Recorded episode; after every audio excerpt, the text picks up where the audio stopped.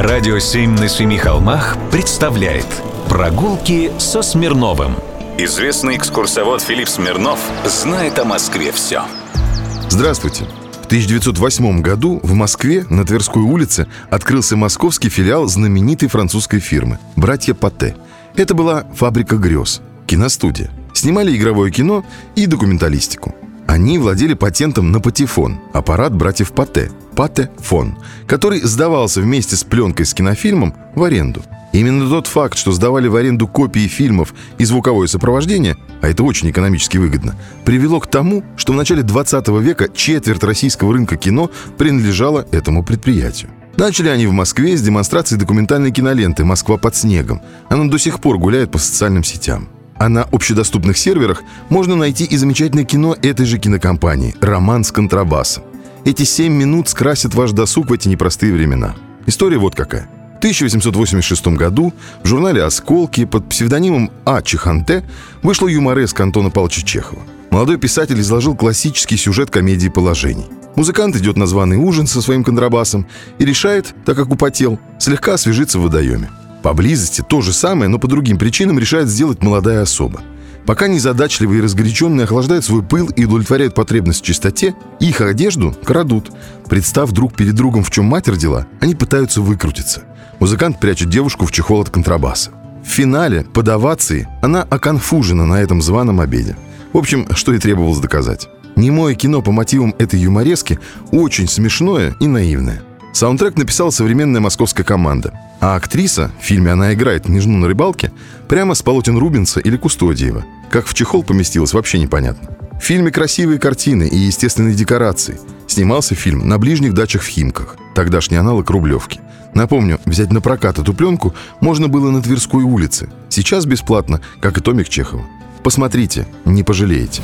Прогулки со Смирновым. Читайте на сайте radio7.ru. Слушайте каждые пятницу, субботу и воскресенье в эфире «Радио 7» на Семи холмах. И совершайте прогулки по Москве с Филиппом Смирновым, не выходя из дома, с проектом «Москва с тобой». «Радио 7» на Семи холмах представляет Прогулки со Смирновым. Известный экскурсовод Филипп Смирнов знает о Москве все. Здравствуйте. Есть в Москве Крапивинский переулок. Он рядом с Петровкой, на задах Высокопетровского монастыря.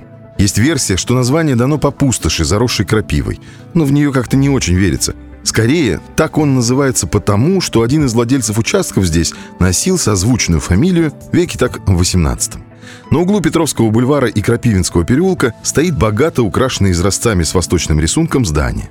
Это Константинопольское патриаршее подворье. Константинопольское подворье выполнили в уникальном для Москвы исламском стиле. Однако это лишь отчасти так. Членение фасадов характерно для русской архитектуры конца XIX века. Наличники верхнего ряда окон заключили в келевидные проемы и отделали византийскими колоннами. Цокольную часть строения украсили цветным кирпичом, повторяющим полосатую византийскую кладку, а основную часть стен декорировали восточными орнаментами.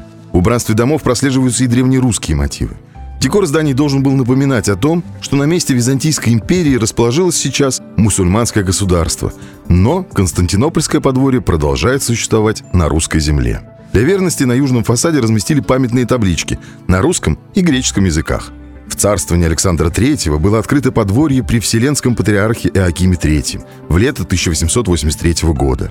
Здания сего Константинопольского подворья воздвигались в патриаршество Дионисия V при первом настоятеле его архимандрите Серафиме в 1887-1892 годах. Постройки исполнены архитектором Родионовым.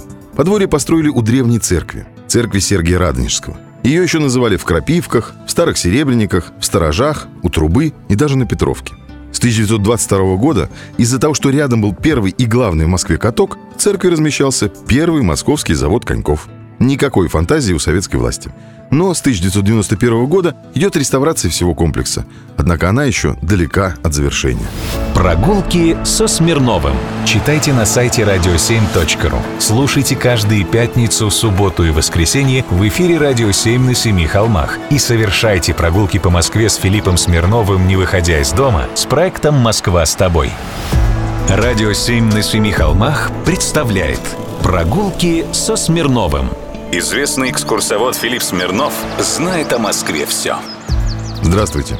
На Петровском бульваре под номером 17 стоит здоровый розовый дом. Обычный доходник. В советское время его достроили двумя этажами. На хлобучку видно со всех сторон. Дом сделан в стиле эклектика, прославленным архитектором Романом Клейном. В начале 20 века это был самый дорогой московский архитектор. Вы все знаете построенные им дома. Государственный музей изобразительных искусств имени Пушкина, ЦУМ, который до революции назывался Мюр и Мерилис. Здесь, на Петровском бульваре, Роман Клейн работал по заказу крупнейшего виноторгового предприятия дореволюционной России – фирмы «Депре». Потомки наполеоновского обрусевшего офицера успешно торговали винами и портвейнами весь 19 век – Тут было построено жилое строение, за которым разместилось строение винных складов. Оно сейчас затянуто строительной сеткой. Сразу после революции в доме Депре была размещена гостиница «Интурист», а на складах открыли завод. Винный. Не менять же профориентацию. Да-да, в советские годы здесь располагался завод «Самтрест» по розливу кавказских вин и коньяков. Старожилы вспоминают, какие ароматы до недавних пор витали в воздухе здесь, на перекрестке первого и третьего Колобовских переулков – Вино на завод привозили в цистернах, на многих из которых, чтобы не возбуждать нездорового ажиотажа среди граждан, красовались надписи «молоко». Хотя людей искушенных они не вводили в заблуждение. Порой при перекачке вино проливалось, и на асфальте образовывались ароматные лужицы, притягивавшие сюда немало жаждущих. Но, конечно, не сами лужицы были причиной паломничества к заводу ряда представителей сильной половины человечества. Здесь всегда можно было приобрести с рук вожделенные напитки – Водители довольно активно приторговывали содержимым веренных им цистерн. Сейчас от былых ароматов не осталось и следа. А вот дома стоят и ждут реставрации. Сходите, посмотрите. Прогулки со Смирновым. Читайте на сайте radio7.ru. Слушайте каждые пятницу, субботу и воскресенье в эфире «Радио 7» на Семи холмах. И совершайте прогулки по Москве с Филиппом Смирновым, не выходя из дома, с проектом «Москва с тобой».